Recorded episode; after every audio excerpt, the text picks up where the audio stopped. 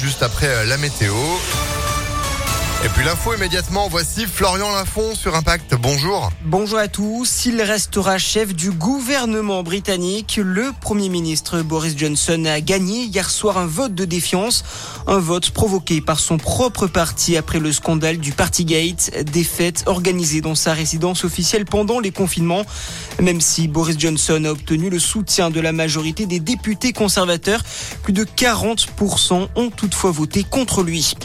Alliance va porter plainte contre Jean-Luc Mélenchon, annonce du syndicat de police après le tweet du chef de la France Insoumise qui fustige dans son message la mort d'une femme après des tirs de policiers samedi à Paris.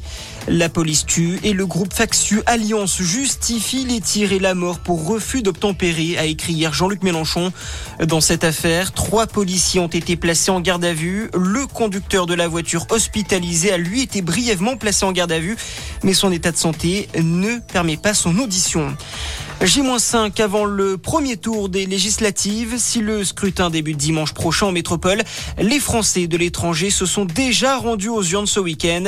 Dans les 11 circonscriptions des Français de l'étranger, la majorité présidentielle est arrivée en tête. Seule exception dans la cinquième circonscription où Manuel Valls a été battu par un candidat de la NUP. Les soignants dans la rue. Aujourd'hui, neuf syndicats et collectifs appellent à une journée de mobilisation et de grève. Ils dénoncent la situation difficile dans les hôpitaux et les fermetures à répétition des urgences dues notamment au manque de personnel. Une cinquantaine de rassemblements sont prévus aux quatre coins de la France. Marc Fesneau, au chevet des agriculteurs, très impactés par les orages et la grêle ce week-end. Le ministre de l'Agriculture a annoncé hier la prolongation des prêts garantis par l'État pour le secteur agricole ainsi que des dégrèvements de charges. Et puis le foot, l'équipe de France, une nouvelle fois tenue en échec en Ligue des Nations.